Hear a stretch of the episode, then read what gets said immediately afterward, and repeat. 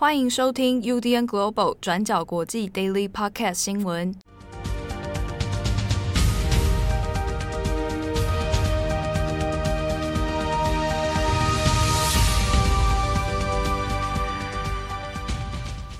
Hello，大家好，欢迎收听 UDN Global 转角国际 Daily Podcast 新闻。我是编辑七号，我是编辑惠仪。今天是二零二一年十月一日，星期五，周末。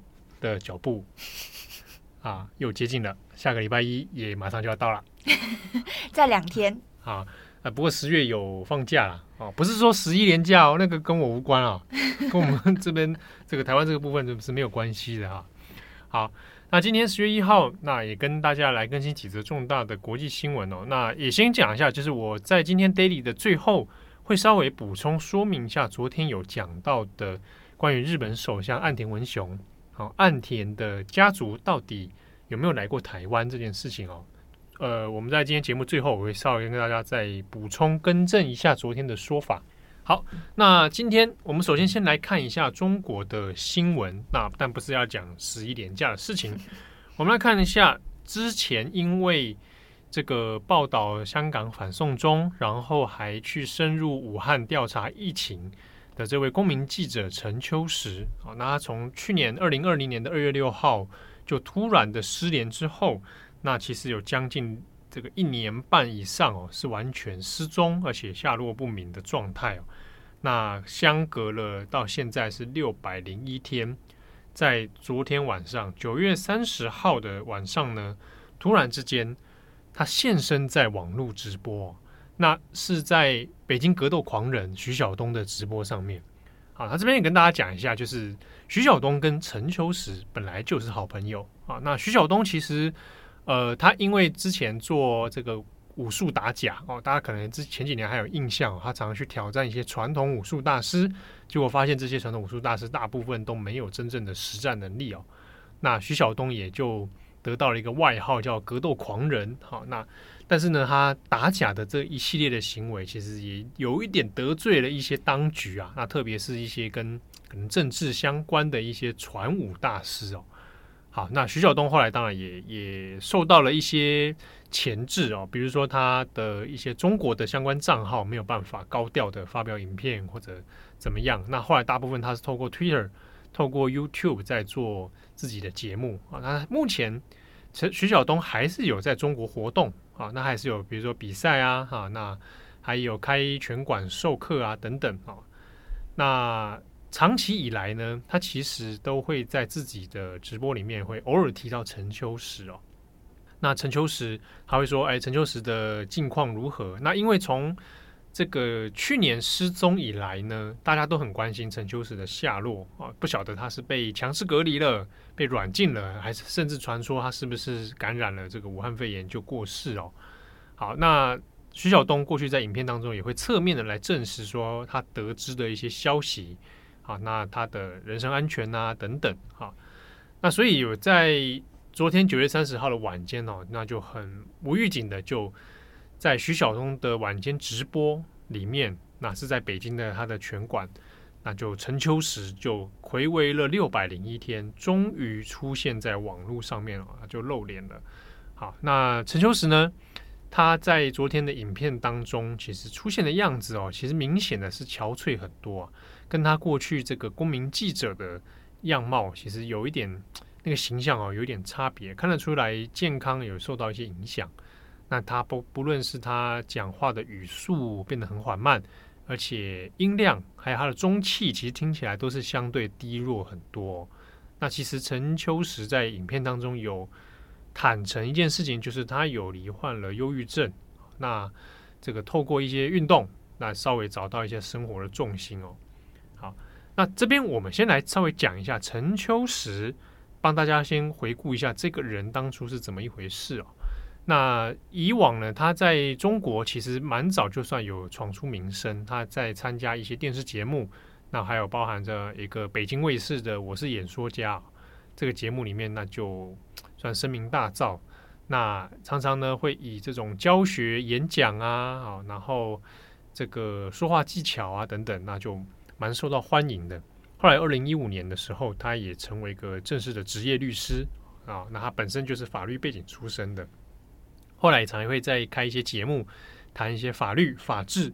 那偶尔也会点到一些社会时事啊、好评论啊等等。后来呢，在反送中期间，二零一九年的时候，那陈秋实就觉得说，哎，都只看中国官方的新闻，好像有点不太了解香港到底发生什么事，所以他就跑去了香港。那也开始做一些香港反送中抗争的一些影片哦。那说做一个跟中国境内截然不同的一些新闻画面或者新闻解释。那有趣的是，陈秋实当初的在香港反送中期间呢，他就会常常讲到说，他来到了香港才理解真的发生什么事情。那他的很多想法或者他的很多见解。的确，也就跟中国当局的解释是不大一样的，所以陈秋实有透过这样的方式，有点试图想要让中国的观众理解说，香港并不是中国官媒口中所说的所谓的乱港啊。那大家抗争者他们的诉求到底是什么？他们的脉络到底是什么？那也因为这样，其实陈秋实的账号就开始变得很敏感。那中国政府也开始去诶，有点封禁他的一些相关内容哦。那也果不其然，后来他在香港待了没几天，回去北京之后，他就被限制出境了。啊，那相关的账号也就在中国的账号、微博啊等等，那也就被封禁。后来他就转而用 Twitter 跟 YouTube 比较多。但是呢，诶，因为已经被列为这个敏感人士啊，比较特别关注的异议人士，所以陈秋实有一段期间是稍微比较沉潜一点的。后来一直到二零二零年，这个武汉这个疫情爆发之后，那武汉也就在一月底的时候封城了。陈秋实为了这这这件事情，其实是相当感到好奇哦，就是怀疑说到底武汉发生什么事情，所以他在封城以后，他就有进入到武汉，那希望能够追查一下疫情的真相。那的确，他进到武汉之后，那也开始去拍一些医院呐、啊，然后也说到说当地的疫情真的很严重，而且很惨。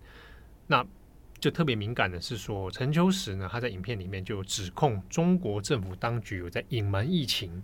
好，那做着做出这样指控之后，其实陈秋实的影片，包括他个人，那已经几乎是踩到中国政府的红线了。后来在二月六号的时候，他当时是想要说。他要去调查一下武汉的方舱医院，想要理解这到底内部发生什么状况。但这一天的预告影片出来之后，从此陈秋实就下落不明了。好，他所谓的去方舱医院这件事情就没有下文，那也不知道陈秋实去了哪里。那他的母亲也找不到他人，好，所以后来很多各方认识他的人，或者是他的支持网友。也在想要想办法声援，说，哎，陈秋实到底是不是呃被官方抓走了，被软禁了，还是发生什么事哦？好，所以这就是当时的陈秋实的失联、失踪事件。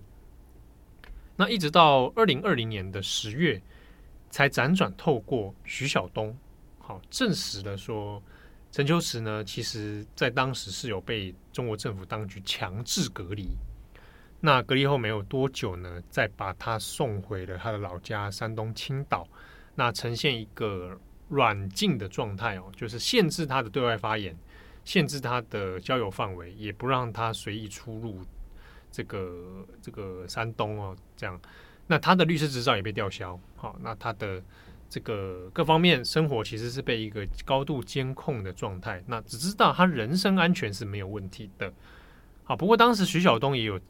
辗转向大家透露是说，据他所得知的消息，还有他朋友有去探望陈秋实哦，那知道说陈秋实在这个消失的期间，其实受到很大的压力，那身心也因此出现了健康恶化的问题。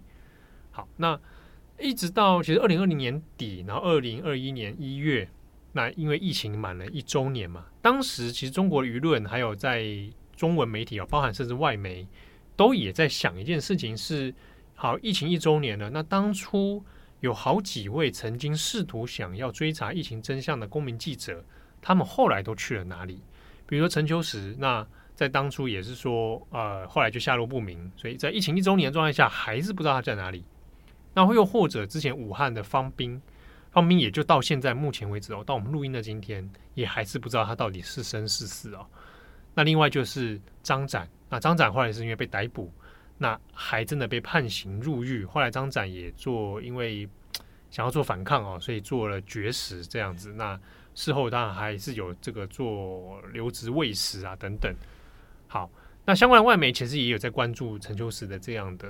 这个问题哦，那其实也知道说，中国政府特别在疫情这个部分是有试图要做舆论的控制的。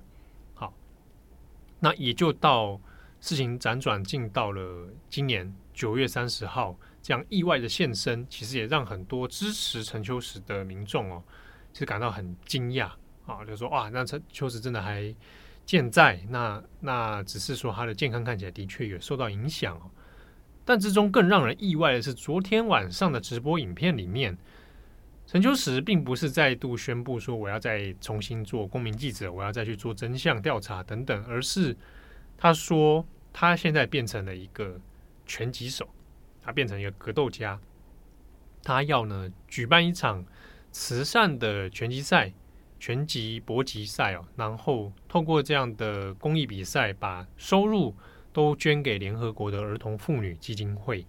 好，那这个宣布其实让大家也是蛮蛮傻眼的，就是说，哎，你之前是律师，是公民记者，没怎么会突然现在变成一个格斗家，从文变成武啊？那徐晓东当然也有在旁边稍微解释啊，就是说，哎，这个是一个求生存的方式啊。那因为陈秋实他现在也没有办法再靠他律师身份来做工作。那说要怎么样工作做生意，好像都有点难度哦。那后来在这段疗养被软禁的期间，他开始去接触到了格斗技啊，那也去做一些学习，那有帮助他的身心状况慢慢的好转。那也想说，就通过这个方式，可以有一种自我疗伤的感觉哦。好，那也透过这个慈善的所谓公开的拳击赛。那来做一个募款，那或许在铺陈是说，也许未来不排除让陈秋实可以再去做一些相关，比如说格斗运动的影片啊，那中间可以再做一些，呃，不管是抖内的啊，或者卖产品啊之类的哦。那基本上不会再去碰触政治社会的这种敏感底线啊。那这个是目前已知的状况哦，但也的确因为这样的转变，也太让人觉得。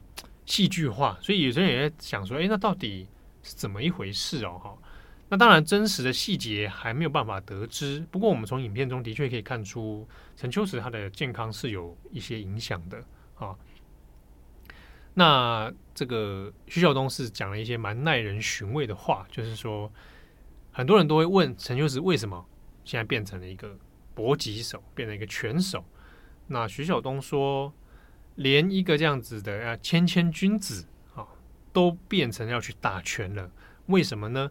啊，他说用嘴不能说的话，我用拳头来说啊，那有点像是，诶，既然官方要封禁他的言论，那没关系，我就打拳啊，我就做拳击赛，我也没有去要去呃针砭时政，我们也要去针对国家怎么样怎么样哈，那找一条活路。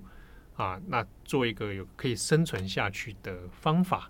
好，那这个是截至到昨天晚上的一个直播影片的状况哦。不过呢，陈秋实说他已经马上开了一个抖音的账号啊。那未来当然是可能为了复出做准备。可是抖音账号马上在昨天晚上直播之后马上就被封了啊。那未来可能会像徐晓东一样，只能在 YouTube 上面做活动。好，那。未来会不会继续有可能会去做社会或者政治方面的议题？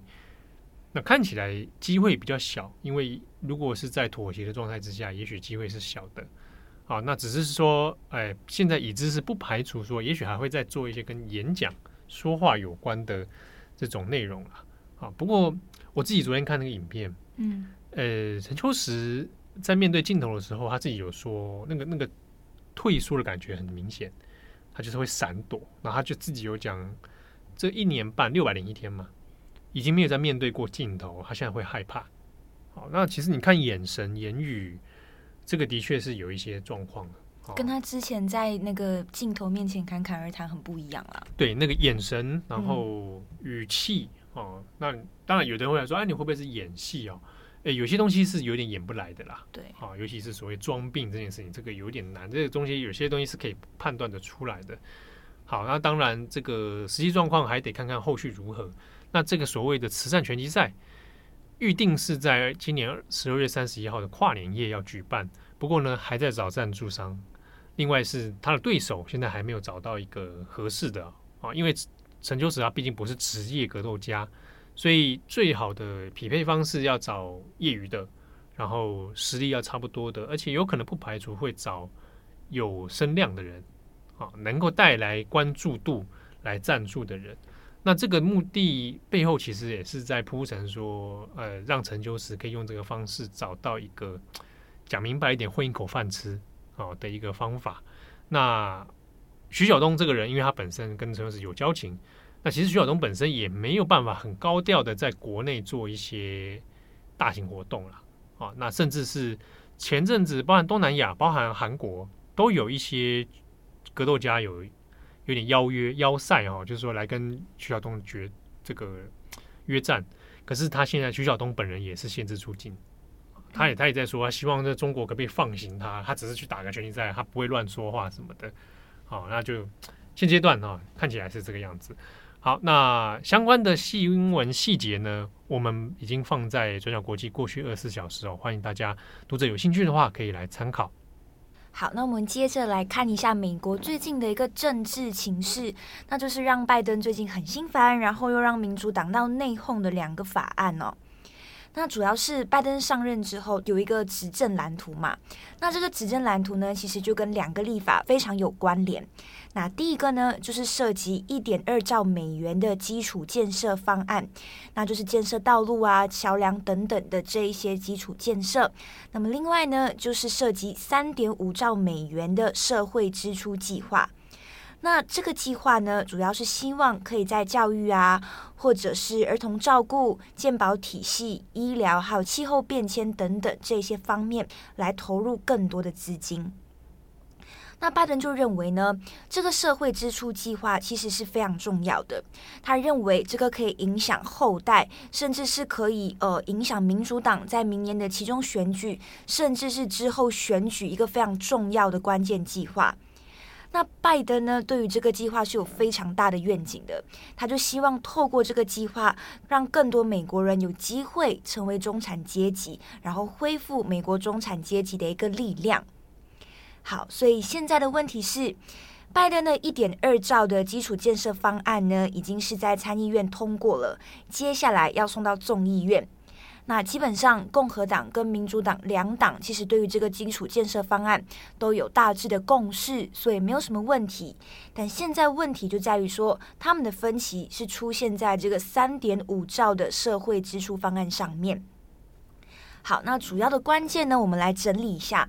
那第一个就是来自共和党的反对。那共和党是认为说，这个三点五兆的这个社会支出方案是不必要的，因为这只会提高美国的举债上限。那基本上呢，美国因为债务上限的问题啊，两党已经吵了大概好几个月了。现在的问题是，美国联邦政府的债务上限是二十八点五兆美元。但是因为随着可能疫情的爆发，然后政府就有很多的纾困措施，还有其他的方案等等，所以这个债务的上限其实也是不断的提高的。像是在今年七月的时候，这个上限已经来到了二十八点四兆美元。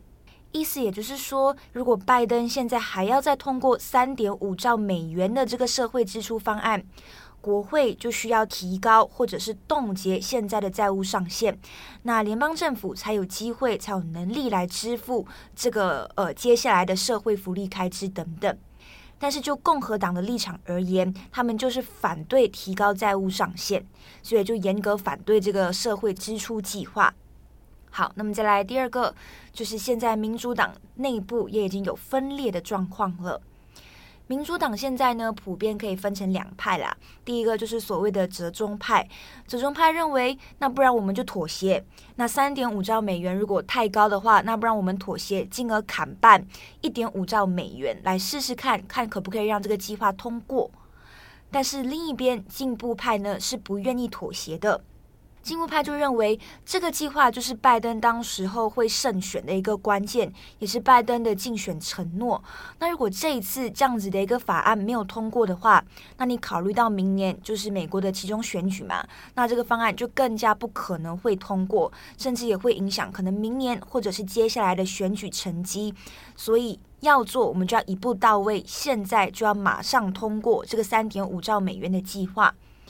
那么，甚至呢，进步派还进一步威胁说，那如果你不通过的话，那如果我们没有共识的话，那我们就要抵制刚刚讲的基础建设方案。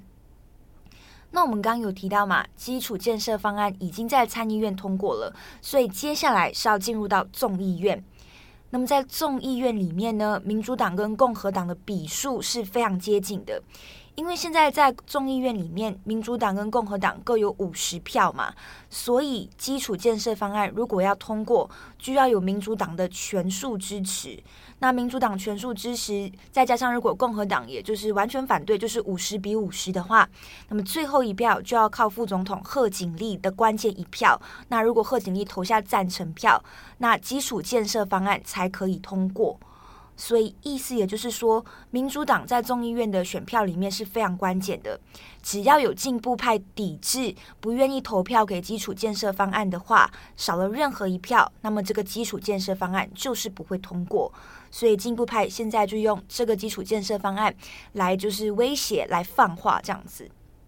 好，所以现在呢，拜登的幕僚团队内部其实也是正在协商的，是看要如何解决这一次的问题，以及后续到底你要怎么去安抚现在民主党内不同立场的一个派系问题。好，那节目最后我稍微来补充一下，昨天我们在 Daily 里面有提到岸田文雄，嗯，那这文雄啊。哦，我觉得叫他这个蛮亲切的，文雄，很有那个台湾人的对对，文雄的字其实也算台湾人也算台湾人。文雄怎么了？你说 说。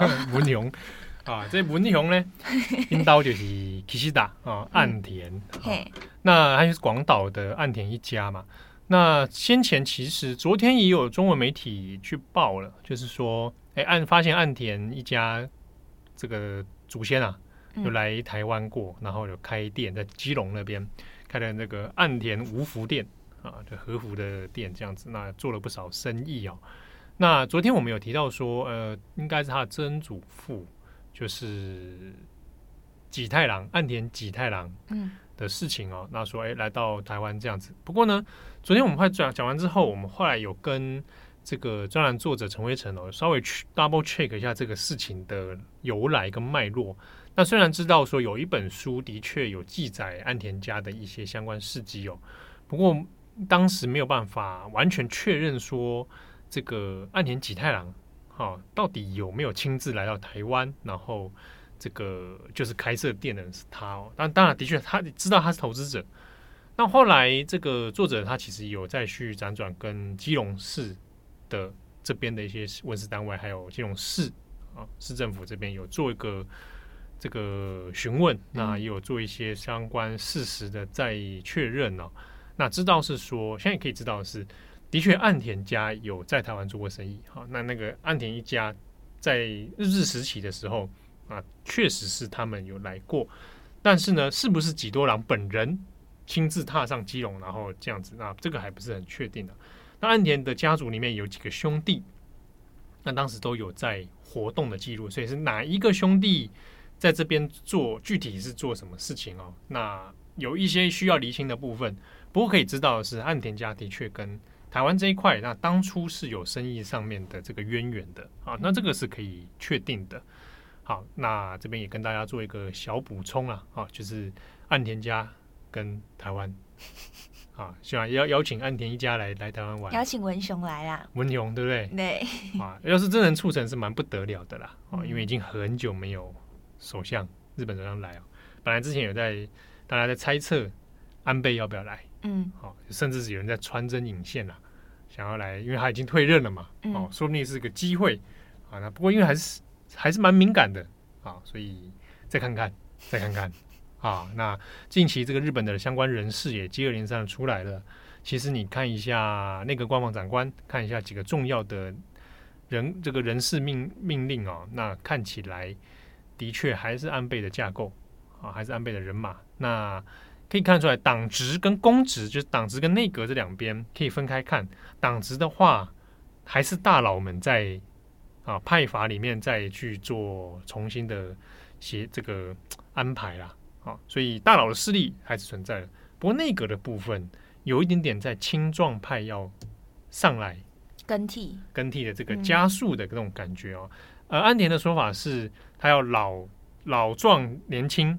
三代要做 balance，嗯啊，当然这个 balance 其实你也看出来，你要怎么你要怎么把它平衡，老的少一点，年轻的多一点嘛，啊、嗯，所以内阁上面看得出来有这种倾向，但党职自民党内部的党职那些呃重要的职位哦，其实还是大佬们的这个势力还是存在的啊，所以后安倍时代这样的格局基本上还是蛮明显的，所以那男性跟女性的比例呢？哦，那这个基本上还是蛮悲观的啦，啊，以性别比的话，那这个要突破很难，还有一段路啦，还有的很长的路啊，因为光是女性政治人物的数量就不多，对啊，那算来算去，最后的大赢家是谁呢？啊，安倍晋三啊，所以这个命很硬，命很长。好，那感谢大家收听，也祝福大家周末愉快。我是编辑七号，我是编辑慧仪，这个重磅广播这礼拜是。爱珍的重磅一页书，大家也是很期待的，对，很精彩。今这个，请大家，今天我们星期五傍晚就会上线了哈，五点就会上线，所以请大家收听。那我们下次见喽，拜拜，拜拜。感谢大家的收听，想知道更多详细内容，请上网搜寻转角国际。